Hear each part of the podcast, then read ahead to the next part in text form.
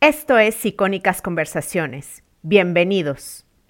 Después del confinamiento que fue muy duro para todos y especialmente duro para padres de familia y niños pequeños, la escuela debería, idealmente, ser un lugar para las relaciones, el juego libre, la cooperación, el movimiento y la exploración para el correcto desarrollo de ellos. En cambio, se está proponiendo un regreso a clases para niños pequeños en el que no pueden jugar con sus compañeros, no pueden correr, jugar a la pelota, compartir juguetes, subirse al tobogán, acercarse o tocarse. Y se les dice que es por su bien, por el bien de todos. Por ejemplo, a un niño de 3, 4, 5, 6, 7 años le puede parecer un juego estar en un espacio acotado o en un cuadro hecho con gis o con tiza por algunos días para evitar el contacto físico y respetar la distancia. Pero si ese juego entre comillas, se tiene que hacer durante 12 o 18 meses de aquí a que encuentran la vacuna, ¿qué secuelas puede tener?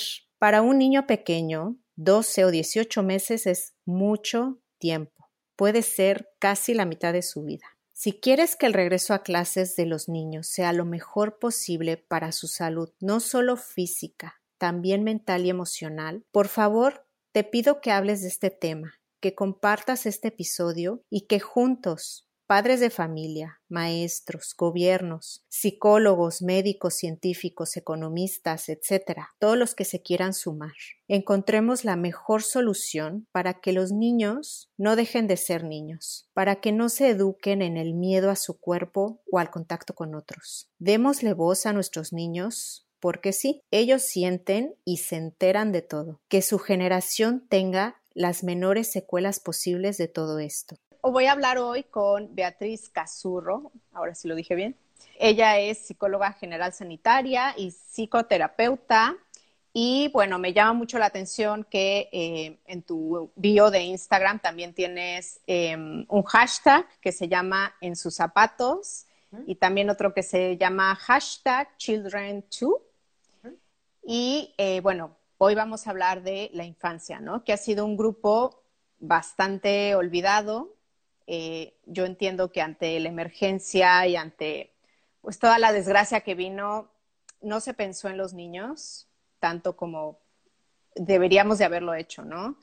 Y bueno, vamos a hablar de su salud mental y de una vez como que adelanto que no tenemos las soluciones de, de lo que sería un regreso a clases ideal, porque yo creo que ni siquiera los gobiernos la tienen.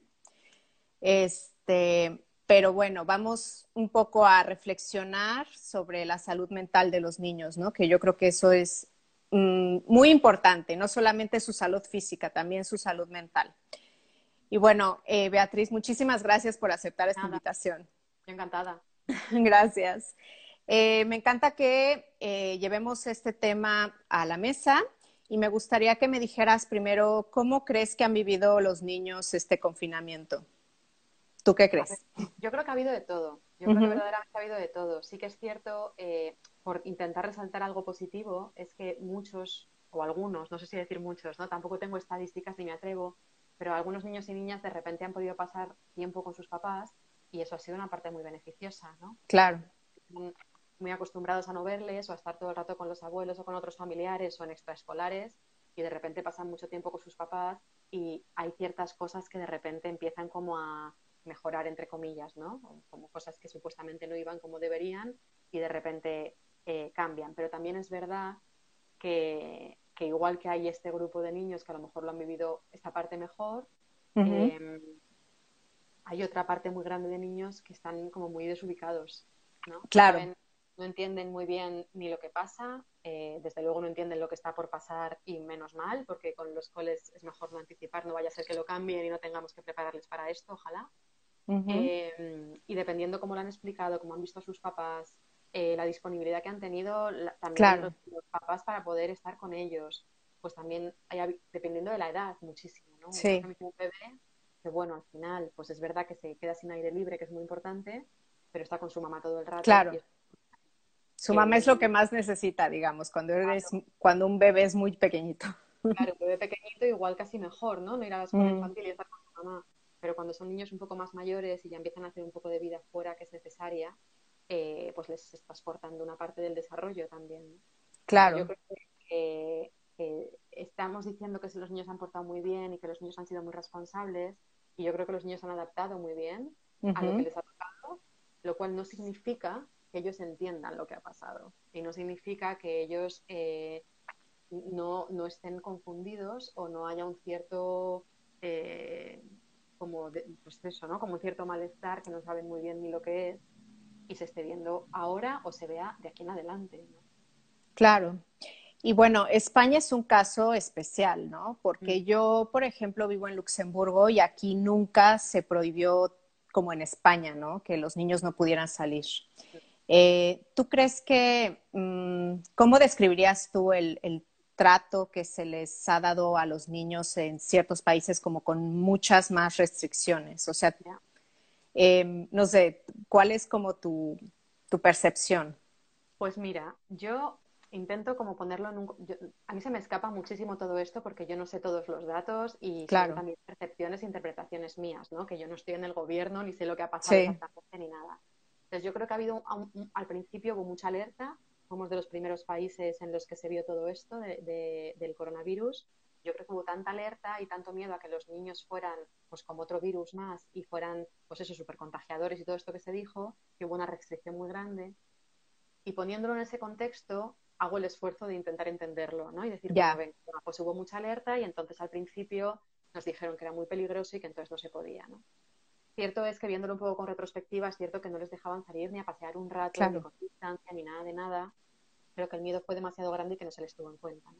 Pero en un contexto de mucha alarma, hay como una parte mía que dice, venga, va, cuando se ve que hay mucho, mucho peligro, lo Ujú. puedo entender. Pero es verdad que cuando se ha ido viendo que eso no es tan así, que los niños no se ponen eh, tan malitos, que hay muy pocas muertes, muy pocas, muy pocas, eh, que de hecho se empieza a ver que, que- que parece que no son ellos los que más contagian, sino que al contrario, eh, cuando se empiezan a ver estos datos y se ve que, que- que no se les da más, Sí. más espacio, entonces es como ya ves el reflejo de que verdaderamente todo esto de que los adultos estamos por, de- por encima y que ellos son ciudadanos de segunda es una vez más y en un contexto de crisis mucho más patente y mucho más dañino porque ellos ahora también necesitan mucho y Claro. aquí por nos, seguimos con restricciones de una hora a un kilómetro, ¿no? Aquí en Madrid por lo menos. en- Wow, bajo- ok.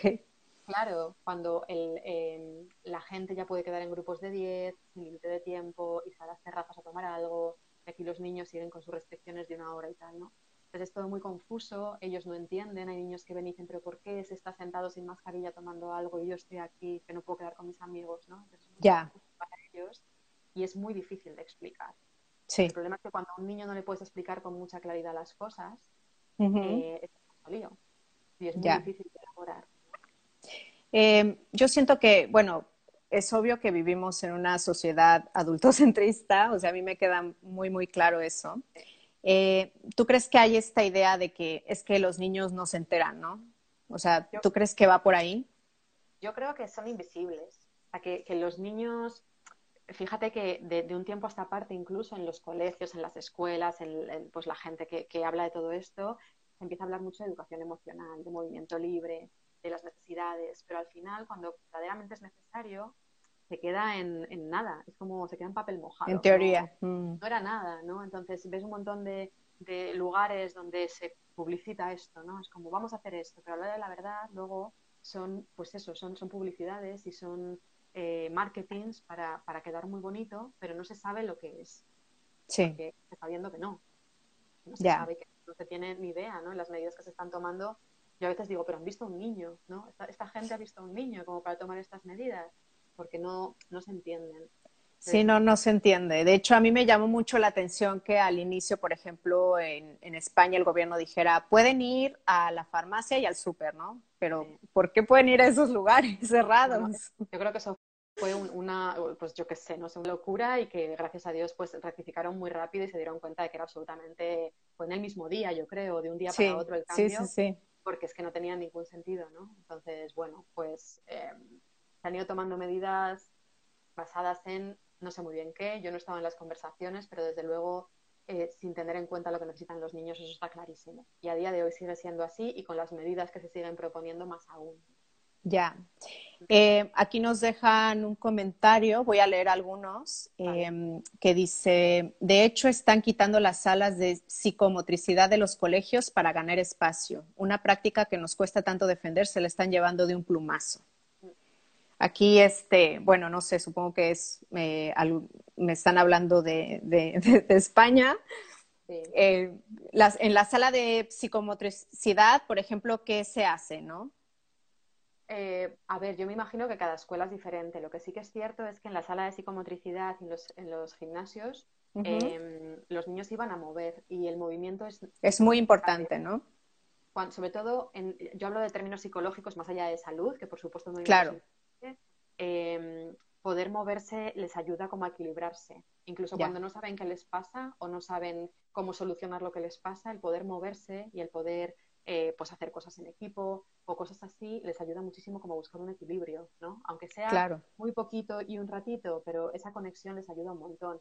Entonces, ahora lo que, lo que se propone es tanta distancia que quieren aprovechar todos los espacios y como los gimnasios suelen ser más grandes y las salas de psicomotricidad, pues proponen que se haga obras y que se utilice eso también, ¿no? Pero centrado sobre todo en lo académico y en que los niños estén ahí pues para poder conciliar. Sí, claro. Eh, bueno, me, gustaría preguntarte por qué, la salud mental en general no, no, se toma tan en consideración, pero bueno, ahora de los niños parece que menos, ¿no? ¿Por qué la salud mental no es tan importante como la salud física? O sea, tú como psicóloga, ¿qué has visto? ¿Sigue habiendo un estigma? Eh, ¿Se cree que igual los niños no se van a acordar? O sea, ¿qué, ¿qué está pasando? ¿Por qué no se está tomando en cuenta su salud mental? La salud mental en general está estigmatizada, cada vez menos y cada vez yo creo que sobre todo la gente joven empieza a entender que no y que podemos hablar de ansiedad, depresión y, un montón de cosas sin asociarlo a estar loco, ¿no? Aunque siga estando ahí y siga habiendo mucho rechazo, pero ya no es estar loco, ¿no? Pero hasta hace nada cualquier eh, cualquier ayuda psicológica, cualquier persona que pedía ayuda psicológica tenía esta cosa de es que yo estoy mal, es que yo estoy loco, me tienen que cambiar, ¿no? Y en absoluto es eh, yo lo he pensado mucho también. Entiendo que en muchos países eh, ha habido tal carencia de necesidades básicas, de comida, de casa, que me imagino que se ha priorizado y lo otro ha dejado de ser importante, ¿no? Claro. No, sé exactamente qué será. Eh, lo que sí sé es que si la salud mental de los adultos es poco importante en general, la de los niños es absolutamente invisible. Ya. no, se entiende porque no nos han enseñado, ¿no? No, no, se sabe poco del tema, ¿no? Se sabe muy poco del tema y se considera que, bueno, que son cosillas que les pasan a los niños, que son cosas de niños. No ya. el impacto que tiene la infancia en la vida adulta, en la salud física. ¿no? Claro. La salud mental de los, de, los niños que están en situaciones de estrés, muchas, más de las que pensamos, hay situaciones de estrés, eh, tienen mucho más riesgo de cardiopatías, por ejemplo, de, problemas eh, de salud física. Claro. Aquí hay un comentario que voy a leer. Dice, soy profe de educación física y el movimiento es fundamental. Creo que no podemos volver así a un centro educativo. Si bienestar emocional y mental no puede existir aprendizaje. Bueno, eh, esto obviamente eh, está confirmando lo que tú estás diciendo. Y luego leí arriba una, una mamá, yo creo, estoy asustada, tengo miedo de que vuelva a una escuela incluso más tradicional por el miedo. Ahorita vamos a tocar lo del miedo de los papás. Y eh, me gustaría que me dijeras ahorita, ¿qué podemos hacer los papás? Así, acciones concretas para cuidar la salud eh, emocional y mental de los niños. ¿Qué podemos hacer desde casa? Vale, pues mira, lo primero, primerísimo, y suena muy cliché, pero es que es verdad, es intentar cuidar nuestra salud mental. Porque al final ellos si nos ven tranquilos y podemos explicar y podemos estar ahí, se regulan. Quiero decir, claro. que, están mucho más tranquilos y si nos ven que estamos bien, es como, ah, vale, el mundo sigue, ¿no? El, mundo sigue y, todo puede seguir rodando y yo estoy seguro. Entonces, en la medida de lo posible, yo sé que es muy difícil porque... Em, es muy difícil. Lo digo por experiencia propia y yo creo que muchos padres de familia están igual, ¿no? Que sientes que estás en esta ruleta, perdón, este, en esta montaña rusa emocional, que un día estás arriba, el otro muy abajo. Entonces hay eso que es el propio duelo de la vida que estamos haciendo y aceptar la situación que hay. Que hay un teletrabajo con niños al lado, que hay deberes y cosas escolares que de repente han puesto, que hay varios hermanos la de casa. edades, que está la casa, que están los problemas de pareja, que está... Que y luego toda la información que llega de fuera. Claro, entonces es muy difícil, ¿no? Y en la medida de lo posible, pues nosotros los adultos que tenemos también más posibilidad de, una vida online, que no es maravillosa, pero bueno, es intentar buscar apoyos, porque las redes de apoyo han desaparecido también. Claro. Buscar apoyos, eh, buscar acuerdos si tenemos pareja con la pareja, eh, buscar formitas de autocuidado, ¿no? Pero sí que es verdad que yo escucho mucho em, esta cosa como que recae en nosotros de cuidar nuestra salud mental, pero es que hay un entorno que no nos lo favorece. O sea, cuando tenemos exigencias hasta aquí, pedirnos estar tranquilos es una locura. Claro. Estamos muchos en modo de supervivencia casi. Totalmente, totalmente. Sí, sí, muchísima gente, ¿no? Entonces, hablar con amigos, poder escucharnos sin juicio, eh, poder pedir perdón, poder encontrar espacios chiquititos para escuchar y ver cómo gestionarlo todo un poco, es la única manera que tenemos, pero sobre todo asumiendo que hay unas limitaciones que están impuestas desde fuera y que exigirnos absoluta tranquilidad cuando hay tanta, tanta, tanta exigencia, es que sería desconectarnos de nosotros mismos y no sé cómo de fácil es eso, ¿no? Porque claro. consecuencias, podríamos hacerlo, pero luego tiene que coger las consecuencias de habernos desconectado de todo esto. Claro. bueno, pues hablar mucho, entender que es normal, eh, validar a todos los padres y madres todo lo que hagan, ¿no? Yo he escuchado muchísimo juicio. Mira, es que ahora mismo creo que el juicio sobra. Ya. ¿Cómo estarás para haberle pegado ese grito? Vamos a ver cómo puedes hacer para estar más tranquila. Habla con él, explícale lo que ha pasado y mañana otro día, ¿no? Pero claro. el juicio no sirve absolutamente de nada porque estamos hasta aquí. Y es sí, estamos ya cansados, digamos. Muchos, yo creo que todos ya. Y es que es, es, una, es una vida que yo creo que es insostenible, ¿no? Aquí en España nos dijeron 15 días al principio, no sé cómo fue allí. Sí, también 15, días y después te lo fueron aplazando y otra vez aplazando. Claro. 15 eh, días dices, lo tengo. 15 días, pues, claro. vengo, va por la mañana, trabajo por la noche, hago la comida, no sé qué, pero claro, 70 y pico días, llega un momento que dices, no puedo más, no puedo con todo. Y es verdad, es que no se puede con todo. No, no se puede con todo. Aquí, por ejemplo, hay una mamá que dice que hay días que, no puede más. Y bueno, eh, digamos que el miedo tiene su función, ¿no? Que es protegernos. Y muchos, yo creo que ahorita hay muchos que, tenemos miedo o ansiedad de, la desescalada, ¿no? Porque convertimos lo probable, lo que es posible, estoy hablando de contagio, por ejemplo. Eh, ¿Qué nos recomendarías para vivir con el miedo? O sea, a, la desescalada, eh, tanto a los papás, para, para no transmitirles este miedo al mundo exterior a los niños también? Pues mira, yo creo que es importante em, lo que decía un poco, tener en cuenta a los niños y las necesidades que tienen y también las nuestras. A mí cuando empezó la desescalada me escribía mucha gente diciendo, yo tengo mucho miedo, mañana se puede salir y todo el mundo me está como presionando para que salga mañana y yo no estoy preparada. Yo no estoy preparada, ¿no? Entonces, eh, en la medida en que nosotros podamos ir escuchando el miedo que tenemos, podemos ir ajustando el tiempo de salida, el lugar de salida, las medidas. Mm.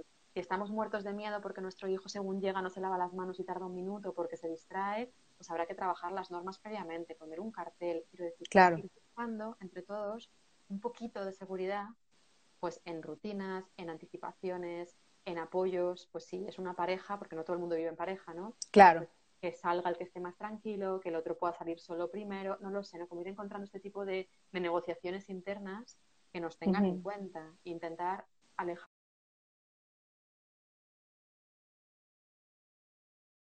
un poco toda la presión externa de no, pero ahora que puedes salir debería salir, ahora que puedes Claro, ya te puedes ir de viaje, ¿no? Casi casi. Deberías irte de viaje, como no vas a quedar con 10 amigos en la terraza. Claro. Hay gente que, no se siente capacitada y no puede, ¿no? Porque además ha habido tanta alerta al principio que ahora está bajando que la mente hace lo que puede. Y hay veces que pero hace un mes nos íbamos a morir todos y ahora... Y ahora ya. No entiendo, ¿no? Sí, sí. Hay, gente que todavía no lo ha podido elaborar y es que los ritmos son diferentes.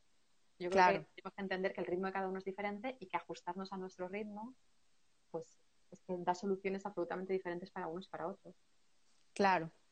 Em, ahora, bueno, voy a mencionar dos hechos que, yo identifiqué. Eh, nos vamos a enfrentar a, parece que entre 12 y 18 meses de distanciamiento social hasta que llegue una vacuna, si es que llega, yo espero que sí.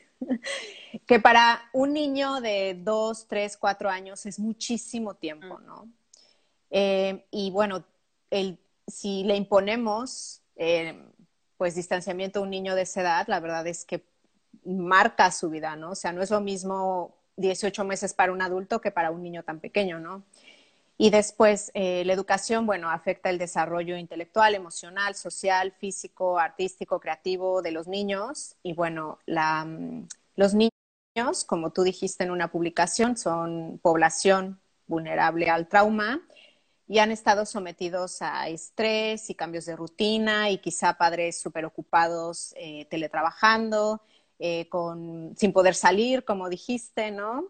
Y bueno, hemos visto las, las fotos de algunos colegios, por ejemplo en Francia, que pues la verdad son bastante tristes, ¿no? De, de, niños, no sé qué edad tendrían, pero bueno, algunos se veían muy pequeños, que tenían que jugar como en un cuadrito, ¿no? Y, y quizá yo me he puesto a pensar, yo tengo un niño de cuatro años, quizá la primera semana él lo ve como juego, ¿no? Pero después de la primera semana, yo creo que ya no le va a gustar. Y si lo haces hacer eso durante un año, 18 meses, yo creo que va a tener consecuencias, ¿no? O sea, de, de, de educar un niño con el miedo a tener el contacto con otros niños, a no poder jugar, a no poder moverse. Entonces, eh, hablando, sí, psicológicamente y emocionalmente, ¿qué impacto puede tener que a un niño se le eduque o se le enseñe por varios meses eh, con este miedo a, a tocar, al contacto, al juego libre, al movimiento. ¿Tú cómo lo ves? Pues es que, mira, eh, uno de los problemas yo creo que es que para enseñar a esto, em, la pregunta es cómo se enseña. Porque claro. si tú dijeras, mira, hay que enseñar a esto y si fallan 38.000 veces, como el resto de cosas, no pasa mm. nada, les volvemos a meter en su cuadrito y decimos, te ha salido, no pasa nada, ven aquí, es mejor esto. Y si lo decimos tranquilos, va a tener una serie de consecuencias, pero bueno, la cosa está en que los, los profes, los maestros, por lo que me han escrito hoy, ¿no? Em, están recibiendo unas órdenes tan claras sin explicar cómo hacerlas, que genera también tal, ansiedad de decir, tengo que cumplir que mi niño no se salga de estos cuatro metros cuadrados, que lo normal es que lo digan estresados, que se pongan claro. que vayan a salir, que les lleven rápido, que les digan qué haces, ¿no? Y que sea como una cosa muy de alerta. Entonces, no se trata solamente del miedo al contacto, que por supuesto también, sino que es un miedo a uno mismo. Hay como un miedo al propio cuerpo. Es decir, mis propias reacciones son peligrosas. Entonces, las explicaciones que se van haciendo a los, a los niños, que pues, los virus y las bacterias y tu amiguito y no sé qué, y vamos a salvar a la gente y sois héroes, em, son muy perversas, porque pero mi mm. cuerpo está yendo en contra de esto. Sea, yo, quiero tocarle y si le toco, entonces estoy poniendo... Ya no soy héroe. No soy héroe y encima, pero, y además no soy héroe, ¿y qué va a pasar? Porque toda esa, toda esa narración no nos lo están diciendo lo que tenemos que decir a los niños, ¿no? Y es, vale, pero no soy héroe y toco a mi amigo, ¿y qué pasa? Y si le toco, ¿qué pasa? ¿Se va a morir? No. ¿Y entonces por qué no le toco? Porque se va a morir su abuelo. Pues se va a morir su abuelo. Entonces es muy raro. Ya, sí, es muy, el abuelo y muy raro. ¿He sido yo el que mataba al abuelo? No puede ser, ¿no? Entonces todo ese, toda esa explicación y todo ese qué pasa si no, qué pasa si sí, no está. Y los profes y los maestros se enfrentan de repente a empezar sin que nadie les haya explicado, sin tener por qué tener ni idea de una situación así. Em, es muy difícil, ¿no? Y a mí lo que me da mucho miedo, y esto es personal, ¿no? Es, esta cosa de tener miedo al propio cuerpo y sentir que sus propias sensaciones son peligrosas, ¿no? claro. van a convivir con ellos mismos. Claro. Y... No, no, eh, no sé, yo, yo, yo estaba pensando, es que ¿qué, qué, qué se tendría que hacer? Porque es muy difícil, o sea, es muy difícil. Eh, quizá, no sé, a la conclusión un poco que yo he llegado, que no digo que sea válida ni que sea la correcta, es que no le, a, los niños que son tan pequeños no les puedes decir, como tú dijiste, ir en contra de su cuerpo, ir en contra de su naturaleza, de explorar, de jugar, de estar tocando todo, porque es necesario para su desarrollo. Entonces, no sé si, por ejemplo, se tendrían que hacer como una burbuja en, en, la escuela para los niños pequeños, porque quizá un niño grande lo entiende mejor, ¿no? Y puede entender que tiene que hablar a dos metros de su compañero, pero un niño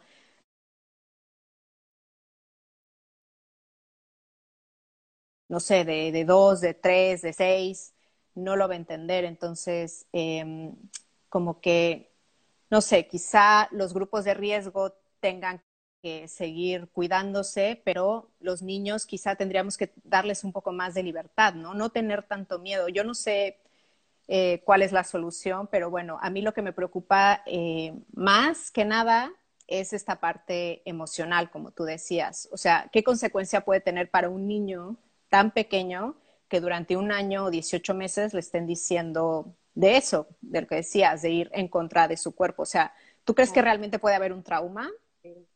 cuanto más pequeños, más fácil. Fíjate, aquí veía yo un, sanitario eh, que, hablaba de que en, Baleares habían propuesto como, una especie de, urnas de 4x4 de metacrilato. Una, barbaridad. O sea, un, niño chiquitito que se esté moviendo ahí, que no pueda explorar, es que es ir en contra de todos sus instintos, sin una explicación de palabras, todo sensaciones físicas, sin contacto físico. Eso es que es claro que es traumático, ¿no? Y no se está nombrando. Entonces yo claro. es la solución. Yo sinceramente me posiciono y no soy médico ni científico y a lo mejor me estoy equivocando, me estoy hablando muchísimo y asumo. ¿eh? Ya. Pero a mí me parece que hay unos riesgos que se están asumiendo en otras cosas. Con claro, como en lo de las terrazas que decías, ¿no? Claro, entonces nosotros nos podemos controlar y verdaderamente podríamos estar a dos metros, pero es incómodo y entonces bebemos y entonces no sé qué, pero podríamos, tenemos la capacidad y se lo estamos pidiendo a personitas que no tienen la capacidad para las que además hacerlo no es que solo sea incómodo, es que es, em, es un problema. No, y su cerebro no tiene el mismo autocontrol que un adulto. Les estamos pidiendo que se comporten como adultos, ¿no? Y no es posible. No, y me decía una chica, oye, a nosotros nos han dicho que tenemos que hacer eso, pero sin los cuadrados de Francia. Y es que los cuadrados de Francia son terribles, pero al menos hay algo visual a lo que ya a lo que atenerse para los pequeñitos, ¿no? Sin cuadrados, al final es no te muevas, quédate ahí, o separarles en aulas, pero yo creo que la mayoría de los colegios no tienen esa capacidad de tanto espacio, ¿no? Para, para poder em, hacerlo así. Entonces yo, desde luego, también es verdad que es mi visión y seguro que está sesgada, ¿no? Pero em, creo que la infancia merece protección y que si hay unos riesgos que se asumen, deberían ir por ahí más que, más que por otro lado, entendiendo que la economía es importante, ¿eh? Claro, claro. Las medidas de seguridad eh, cubiertas. claro. Se lo está saltando todo el mundo y como ellos no tienen opción, sí. pues se lo tienen que comer. Sí, mm, digamos, yo siento que, por ejemplo, la, la urgencia de abrir de Francia las escuelas era más una cuestión económica y social que pedagógica, ¿no? O sea, abrieron sin estar preparados completamente. Y de hecho, eh, creo que el propio Macron lo dijo. Aquí nos están diciendo que en, um, Inglaterra, en UK, están haciendo burbujas de 15 niños. O sea, como que hacen grupitos en los que, ajá. Y creo que alguien me había comentado, no, creo que había visto un video de que en Dinamarca eran de cuatro niños, pero bueno, Dinamarca es un país más pequeño, hay menos niños, entonces, ¿qué opinas de estas burbujas? Pues eh, a mí me parece que es verdad que tendremos que... Es mejor. Que los niños van a perder algo, porque es verdad pues que mm. van a ver a sus profes con mascarilla o no van a poder ir de excursión, o que hay cosas que van a perder, ¿no? O sus papás no van a poder acompañarle hasta la puerta. Ah, sí, eso también. Si no puedes acompañarlos y luego si hay pasillos en los que solamente van hacia una dirección, este, tienen que usar, eh, ¿cómo le llamas? La, mascarilla. Mascarilla. Ajá, sí. Es que lo, a veces uso otra palabra que creo es ah. mexicana, ya me confundo. Este, cuando, cuando se muevan, eh, por ejemplo, em, hay, muchos, muchas escuelas que están diciendo que no pueden jugar con pelotas, no pueden jugar con triciclos, no se pueden subir al tobogán o al columpio, Em, tienen que comer su, su, lunch o su snack en solitario, eh, así con, con medidas de, de, distancia de los otros niños a, dos metros. Y em, bueno, estas son como que las medidas que hemos visto, ¿no? Que, que, te digo, a mí lo que me preocupa es que si me dicen que mi hijo va a tener que hacer eso un mes, quizá no me preocupo tanto, pero si lo va a tener que hacer eh, 12, 18 meses de aquí a que encuentren la vacuna, yo creo que eso sí va a tener un, impacto, ¿no? Van a estar recibiendo muchos nos los niños. Van a estar recibiendo muchos nos en sus necesidades. Y tenemos esta, esta cosa, yo no sé muy bien de dónde sale, como que las necesidades de los niños son caprichos. Ya, sí. esto del contacto físico, bueno, es un capricho. Y esto de jugar, bueno, porque jueguen solos. Y es que no es así, es que es como el comer. es como el comer. Y las necesidades emocionales son necesidades, con, con, todas las letras. Sí. cuando les quitamos eso, les estamos, o sea, es una negligencia. Es una negligencia y yo creo que se tiene que decir tal cual. Y hay cosas en las que desde luego tienen que renunciar y va a haber, em, bueno, pues va a haber pérdidas y les dejará una cicatriz, pero es que esto es exponerles muchísimo a una herida muy gorda, ¿no? Y además en el nombre de, pues eso, lo decía esta mañana. De la salud. esto, es por vuestro bien y esto es por ah, los demás. Y si no, mm, pero si, si no, ¿qué? Decidme qué es esto. No, soy malo, no soy un héroe, estoy haciendo daño. ¿Qué es esto? Porque además ni siquiera es inmediato. Yo no toco a mi amigo y todo, se muere, ¿no? claro, claro. Sí, es muy los difícil. adolescentes están preparados para entender todo esto, ¿no? Pues imagínate un niño chiquitito. Entonces, a mí me parece que, que, las personas que vayan a trabajar con los niños eh, hemos hablado mucho de los sanitarios y cómo ha sido de traumático para ellos ver a personas que no se pueden despedir. Es que para los profesores va a ser exactamente igual. Es que estoy viendo a un niño llorar y me están diciendo que no me acerque. Claro, o que se cayó y, y, ¿qué hago? Y es durísimo. Entonces es traumático para los niños o potencialmente traumático, porque es verdad que luego cada persona funciona diferente, y para los maestros y profesores también. Claro. Eh, bueno, me gustaría que me dijeras, eh, psicológicamente, y bueno, emocionalmente, ¿cuál es la importancia del juego libre, de este movimiento, em, de poder, no sé, de repente patear una pelota? O sea, ¿por qué es tan importante en los niños, más que en los adultos, digamos? Porque el juego es su lenguaje. O sea, ellos hablan con el juego. Pues todo lo que ellos no. Nosotros buscamos como palabras muy exactas de lo que nos pasa, que ni siquiera los adultos sabemos muchas veces, ¿no? Pero a ellos les pasa algo y lo juegan y lo mm, juegan. eso es verdad. O lo dibujan, o claro, le, buscan un sentido jugando y, lo hacen con otro y cambian de papel y ahora hacen esto y hacen lo otro y de alguna manera se expresan. A lo mejor nadie lo entiende y se queda colgado, pero de alguna manera ellos van expresando.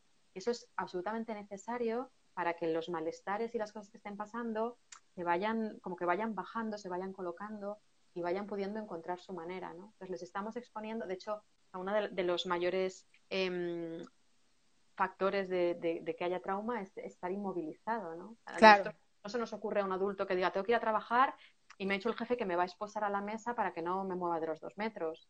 Claro. Pues es parecido. Lo que pasa es que son niños y entonces pensamos, bueno, pero pueden hacer otras cosas, ¿no? Pueden, pueden mm. buscar bichitos. Es bueno, pueden buscar bichitos. Sí, pueden, no sé, cantar solito. Claro, pero pueden cantar 15 minutos y después de los 15, ya. ya me parece mucho, ¿eh? 15 minutos. Y después de los 15 minutos están viendo a sus compañeros sin poder ir. Ni siquiera es que no les estén viendo. ya, sí, sí. Están ahí y no pueden jugar con ellos. Y entonces el mensaje es no puedes porque si no es algo terrible va a pasar. Y eso, esto no puede ser. Sí, la verdad es que es mucho peso sobre sus hombros, ¿no? Demasiado, porque además no es real. Es que mm. no es real yo, yo creo que no es tan real y que además es tan incoherente con todo lo demás que está pasando que es imposible darles una versión ordenada que les haga sentido. Ya. y a mí como adulta tampoco, ¿eh? Yo no encuentro la versión ordenada que me dé sentido a todo esto y decir, vale, pero es esto así, es que no puedo. Sí, sí. tengo recursos. ¿Tú crees que, eh, bueno, ahorita ya abrieron escuelas en Francia, en Alemania, eh, ¿tú crees que en Dinamarca también? ¿Crees que eh, vamos, la sociedad va a aprender algo de esta, de esta apertura de escuelas y que en septiembre la escuela será mejor para los niños? O sea, ¿tú crees que vamos a hacer una reflexión? No sé. Yo creo que hay una reflexión que, mucha gente hacemos y, no sé, igual parezco una revolucionaria, igual lo, sé, lo soy. Creo que lo que toca es hacer. Y mm de la misma manera que los sanitarios aquí en España, por ejemplo, denunciaron, creo que a, no sé exactamente a quién del gobierno, porque habían estado trabajando sin los equipos de protección, que hay un montón de secuelas de, de toda la los sanitarios por lo que han vivido, ¿no? Pues creo que verdaderamente tiene que haber una denuncia real de que lo que se está pidiendo a las escuelas es una negligencia gigantesca sí. que no, no puede ser. Lo que pasa es que ahí entran también que las escuelas, las escuelas infantiles es un negocio, es el trabajo de gente, y si te ¿no? Es como si, si te revelas, te quedas sin trabajo. O sea, es, que es muy difícil porque están las, sí, es difícil. De las personas de por medio y, y, lo entiendo y aún así al final los más perjudicados siempre y los que se comen todas las dificultades de los demás son los niños que no pueden. Claro.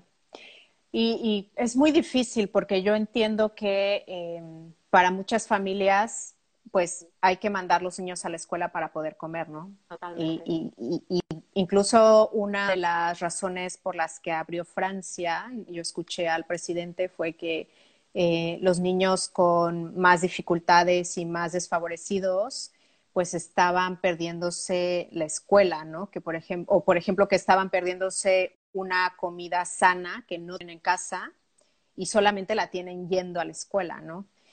Entonces yo entiendo que, o sea, la escuela tiene un papel fundamental, pero sí habría que reflexionar y cuestionarnos cómo se van a abrir, ¿no? Y a, qué precio, eh, no sé, como que qué, peso estamos dispuestos eh, a ponerle a los niños pequeños en todo, en toda esta crisis, ¿no? Así de, mm, como decías yo creo, ¿eh? y ya te digo que me faltan muchos datos, pero yo creo que son justificaciones, porque un niño desfavorecido, que es verdad que se está perdiendo la escuela y se está perdiendo comida sana, va al colegio y puede que coma bien, pero si es un niño que vive en una situación desfavorecida, que sus padres no están, yo que sé, ¿no? que ya Sí, que lo maltratan. que lo maltraten, que lo que sea, se va a ir a un colegio donde no le van a coger, porque sí. no pueden. Entonces, para los niños con, con, relaciones más difíciles con sus padres, una situación desfavorecida o con padres, yo qué sé, pues con drogodependientes, no tengo ni idea, van al cole y en el cole hay una maestra cariñosa. Que no puede tocarlos. Y, y, ahora va a llegar y no la puede tocar, no le puede explicar, no puede jugar con los amigos, no puede expresar todo eso que le pasa en casa. Y tampoco sé, no lo sé, ¿eh? pero no sé si es mejor o peor que lo otro. No tengo ni idea. Entonces creo que son como. Yo soy un poco bruta hablando a veces, pero creo que son mini, mini, chantajes emocionales de decir, no, pero pobres niños los que. Vale, sí, pero ¿dónde les vas a meter? ¿Cómo les va a afectar? Perder ese espacio seguro de golpe, otra vez vivir con miedo, otra vez vivir negligencia, otra vez vivir eh, falta de, no todas las familias desfavorecidas eh, claro. eh, son negligentes, ¿no? Pero es otra vez vivir falta de cosas. Pues casos hay para todo, ¿no? Claro. es como que nos intentan decir todo el rato estas cosas y, y, y, y, no están diciendo, porque de verdad que es que están proponiendo, por lo menos aquí, verdaderas barbaridades que, es que sería para decir, yo me niego a esto, porque es una negligencia y esto tiene unas consecuencias psicológicas y no me da la gana. ¿Cómo puedes dar algún ejemplo? Pues mira, hoy una chica escribía que en su escuela infantil que habría mañana, además, y que ella no podía hacer otra cosa más que dejar a la niña de 20 meses, le habían dicho que iban a dejarles en la trona haciendo actividades durante las horas que estuvieran. Ya, la trona es la sillita, ¿no? La, sillita, de niños. La mm. sillita de comer, ¿no? La... Ya. Y que para un niño de 20 meses o para una niña de 20 meses, o sea, estar en una sillita durante cuántas horas, perdón. No tengo ni idea cuántas horas abrirán ni cuántas tendrán que estar. Creo que es que, no aguantan además los niños tanto tiempo. O sea, yo, yo... No aguantan, van a llorar, sí. no les podrán coger y luego les vuelven a dejar a llorar otra vez, no entienden con palabras, al día siguiente no va a querer ir, le van a ah, tener claro. que dejar. Entonces, es, todo eso no se, no se ha dicho. Entonces, las directrices son tenéis que conseguir que estén separados. ¿Cómo? Apañarlas. Sí. No puede ser, ¿no? Porque como con castigos, con amenazas, con ¿cómo? Metiéndoles miedo. Eh, ¿Cómo lo hago? Diciéndoles No. que son muy buenos si lo hacen. Sí, no, no, no, no. No, no hay Es un- muy no hay una- difícil. no hay una idea real. Es, necesitamos que estén separados y os las apañáis. Ya, pero a lo mejor teníais que haber preguntado si los niños pueden estar separados o no. Claro, Porque a algunas edades es que no se puede. O sea, un bebé de No. infantil no se puede. Ya está, Sí. o sea, no hay discusión. No se puede hacer de ninguna manera, a no ser que esté una educadora con el niño en una salita o con dos o algo así, ¿no? Entonces, los Ya. grupos estanco, a mí de lo que he oído, me parece como la opción más eh, menos mala, ¿no? Lo menos se pueden relacionar, pueden moverse, pueden estar con niños, pueden... Como hay una cierta normalidad, hay otras limitaciones y una pérdida, pero hay una cierta normalidad donde pueden seguir siendo niños normales. claro. Eh, me gustaría que me dijeras eh, qué podemos hacer nosotros desde casa o como padres de familia para que los niños sean más resilientes a todo esto que está pasando. Eh, pues mira, yo creo que lo, lo más importante, eh, tenemos como mucho miedo a que lo pasen mal. Sí. Y, y- y es normal porque no queremos que lo pasen mal como es natural, ¿no? Pero yo creo que hay que aceptar que lo van a pasar mal y ponerle nombre a que lo pasan mal y acompañarles en lo mal que lo pasen y que de alguna manera sepan que han atravesado algo en lo que lo han pasado muy mal y que han desarrollado X recursos, ¿no? Claro. de esta manera. O que hablar con mamá les venía muy bien. O que, yo qué sé, ¿no? Pues lo, lo que lo que sea que es que depende mucho de la edad del niño, pero en vez de decir vamos a hacer que todo sea maravilloso, es no vamos a nombrar que está siendo un asco y vamos a ver cómo está siendo para ti, que puedas llorar, que puedas patalear, poner nombre a todo y de alguna manera una vez mirar hacia atrás decir, mira, es que conseguiste superar esto, esto, esto, esto y esto de esta manera y está fenomenal.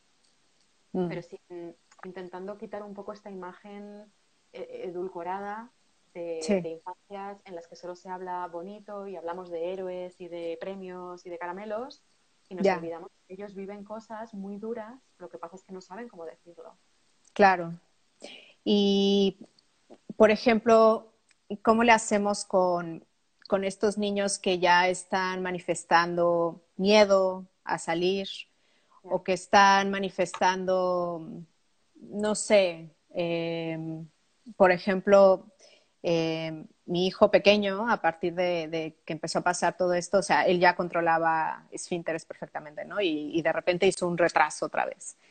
Eh, ¿Cómo le hacemos para que, mm, pues para hacer, para gestionar mejor en general las emociones? O sea, ¿cómo me tengo que sentar a hablar con un niño tan pequeño este, porque ah, muchas veces yo como mamá no sé, o sea, con un niño más grande igual podría, ¿no? Pero con un niño tan pequeño, ¿cómo, ¿cómo le hago? Pues con los niños tan pequeños generalmente es con cuentos, con juegos, con cosas así, mm. ¿no? Con dibujos, como si es muy pequeñito igual todavía lo de los dibujos no, pero eh, eh, eh, más allá del que hacer, que también es importante, es cómo verlo. tenemos esta cosa de Dios mío, ha ido, ha, ido, ha ido hacia atrás y esto está mal, ¿no? Y es al contrario, es decir, qué guay que ha podido ir a un sitio en el que se siente más seguro. un sitio donde es más pequeñito y entonces necesita otra cosa y me lo está diciendo. Claro, me lo está pidiendo, ¿no? Más abrazos o que lo consienta más. claro, él está yendo al sitio donde necesita estar. ¿no? Y otra cosa es que tú puedas, por la, disponibilidad que tengas o por el trabajo o por el otro niño, por lo que sea. Es decir, él está yendo al sitio donde necesita. Exactamente. Y desde ahí ya tampoco intentamos decir, no, pero ¿cómo hacer para que vuelva a hacer pis? Ya. Porque lo volverá a hacer, porque lo ha conseguido y lo volverá a conseguir. Pero ahora sí, claro. está diciendo, yo aquí yendo atrás, yendo un poquito más atrás y siendo más bebé, me siento mejor. O sea que es normal, ¿no? Que, que los niños expresen todo esto que están viviendo de, de estas formas, ¿no? Claro. Pues ahora mismo cuando estamos todos en modo supervivencia, como tú decías, y ellos también, es respetarlo mucho, ¿no? Y entender que todas estas cosas de, eh, pues yo qué sé, rabietas, estar irritable, de estar muy triste, de ir hacia atrás en, cosas de esfínteres, de dolores de tripa, que son como su manera de decir algo me pasa y, y, saltamos enseguida a querer cambiarlo y no nos damos cuenta de que nos están diciendo, mira, aquí estoy y lo único que quiero es que me respetes de momento y que me escuches ya. Ya. Cuando estamos ahí el tiempo necesario, generalmente ellos vuelven a coger la seguridad. Claro, eh, ya para ir cerrando, porque yo me podría pasar aquí un buen de rato hablando contigo, pero bueno, eh, para salir de, este confinamiento de forma, de, mejor forma para la mente y, y, emocionalmente, ¿qué podemos hacer los papás durante este verano como para prepararlos para, para, la escuela. ¿Tú crees que es posible hacer algo como papás para prepararlos para esta nueva normalidad en las escuelas, que todavía no sabemos exactamente cómo va a ser, pero que yo espero que, que no sea como lo que estamos viendo, o sea, que, que se rectifique? ¿Hay algo que podamos hacer? O sea, irles explicando, no ponerles este peso de, de que tú vas a salvar a, a, la gente de no morir, o sea, eso se me hace muy fuerte. En absoluto. de hecho, yo creo que, y, a lo mejor la gente de la escuela me mata, ¿no? Pero yo creo que es al contrario. Mm. Es decir, mira, tú no estás en peligro, no vas a poner en peligro a nadie, vamos a tener cuidado. Pero es como una, una explicación tranquila, con seria. Y, Oye, mira, pues vamos a tener cuidado porque está, está pasando esto y necesitamos pues, lavarnos un poquito más las manos o cuando te diga la profe, no sé cuántos. Claro. Pero claro, cuando las exigencias van a ser tantas, a mí psicológicamente lo que me sale es decir, no les tendríamos que preparar para esto. creo que la mente tendría que cambiar. Claro. Y desde luego, si les vamos a preparar, no prepararles hasta que no sepamos qué es lo que va a ya. Yo sí que creo que como colectivo de padres y madres necesitamos, eh, y las los maestros y las maestras también, ¿no? Pero eh, poder saber qué va a pasar, qué va a pasar si no cumplen, dónde va a ser, porque aquí por lo menos eh, creo que ahora en las, ciudades que vayan a volver a finales de junio, creo que no hay ningún tipo de adaptación. Entonces es, es, es que es una, claro. es que no tiene sentido por ningún lado, ¿no? Para, sí, no, no, no, no. Entonces, por lo menos que se sepa qué va a pasar, dónde van a estar, aunque todo lo que se pueda anticipar, poder trasladarse a los padres y a las madres en la medida de lo posible para que puedan hacer una mini anticipación de qué va a ocurrir, ¿no? Claro. Si, es lo que han dicho que va a ser, creo que es tan marciano que es mucho que lo expliquemos. Sí, sí. Luego es, acompañarles en su experiencia y ver. Y el problema es que si ellos lo viven muy mal, em, es muy difícil explicarles, yo sé que tú estás sufriendo, pero te voy a seguir llevando. Ya, sí. Porque su cabecita no sí, claro. de todo esto. Pues hay claro. tantas cosas que nos están hablando que a lo mejor si se ponen sobre la mesa se puede encontrar algún tipo de algo, no sé, ¿no? Entonces, cómo explicarles esto y sobre todo cómo, cómo hacer para que después tengamos en cuenta que hay una generación que, oye, a lo mejor va con cicatrices grandecitas. Y claro. tenemos que asumirlo como sociedad y, intentar repararlo, ¿no? Si es que va a ser así. Y para eso hay que decirlo, y es verdad que alarma, y a mí me gustaría que no alarmara, eh, pero es que si no lo nombramos no lo podemos cuidar. Claro. Em, ¿Tú crees, ya para última pregunta, em, la importancia de dar cierta formación o ciertas herramientas a los docentes y a los profesores eh, de cara a la apertura de las escuelas? O sea, ¿tú, tú, qué, qué, recomendación tendrías aquí? Ah, pues mira, yo verdaderamente creo, o sea, hay escuelas que, que, sí que tienen mucho más integrado todo el tema de educación emocional y de acompañamiento y de escuchar y todo esto. Y a lo mejor para esas escuelas la, la mecánica que ya tenían, eh, si la consiguen adaptar de alguna manera a las normativas que haya, es todo lo que se puede hacer, ¿no? O casi todo lo que se puede hacer. Pero las escuelas más tradicionales, que ya eh, eran, eh, tenían como más control o, o, pues eran más de castigos y tiempos fuera y cosas así, yo verdaderamente creo que a esas escuelas les vendría muy bien formación en, en, trauma eh, por ver cómo se puede prevenir todo esto y entender que, pues eso, como con los sanitarios que hemos estado todos los psicólogos ahí estudiando, ¿no? Es como cómo va a ser esto, las situaciones de emergencia, eh, pues poder, poder formarles en, pues eso, en cómo observar lo que está pasando, en cómo acompañar, sobre todo a los niños más mayores, a los pequeñitos es más complicado, ¿no? Pero ver, sabiendo lo que se puede hacer, cómo se puede adaptar a, los colegios. Y, ya te digo que yo igual soy una revolucionaria, pero ojalá hubiera un movimiento que dijera en las escuelas, pues yo no lo puedo hacer, esto es maltrato y no lo voy a hacer. Ya. Igual que en los pues trabajos, los sindicatos dirían, yo no voy a dejar que mis trabajadores estén atados a la mesa. Claro. Maltrato y no puede ser así. Claro. Pues eh, yo creo que este tipo de conversaciones van a hacer mucho bien porque hay que poner el tema sobre la mesa, y siento que se está hablando muy poco de la infancia y yo espero que más padres de familia y, que más personas empiecen a hablar de, este tema, ¿no? Y, me gustaría también hacer un llamado a los padres que, escuchen esto, que vean este live, a que hablen del tema, a que si conocen a alguien que esté en una posición de poder, de poder elegir, eh, no sé, de poder tomar alguna decisión que afecte a todos, que, que, les haga saber que es importante tener en cuenta las, pues, las necesidades emocionales de los niños, ¿no? Y, las que habíamos dicho también de, de movimiento, de juego.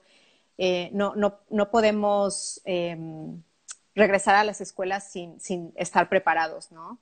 El, el, directo, ah, tú lo iniciaste, entonces te voy a pedir que lo guardes 24 horas. Así yo ahorita grabo el audio y ya lo subo al podcast, va a estar en Emprende Bonito Radio. Y este, y bueno, te agradezco muchísimo, Beatriz, tu tiempo. Espero que, que, bueno, este, esta conversación le haya servido a alguien. Y este, y bueno, estaremos hablando del tema seguramente, más que, más que este live y más que este podcast. Vale, pues nada, muchas gracias a ti por invitarme, yo encantada. Hasta luego. Gracias por escuchar, por debatir y por compartir este episodio de antemano. Si esto que has escuchado te preocupa, te hace reflexionar y quieres un cambio, por favor, comparte este episodio. Por favor, cuidemos a los niños.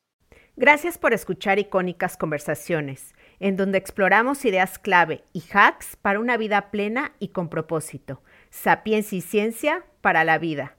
Asegúrate de no perderte ningún episodio suscribiéndote en tu plataforma de podcast preferida. Para más contenido y actualizaciones, sígueme en mis redes sociales. Me puedes encontrar como Jessica Austria. Hasta la próxima.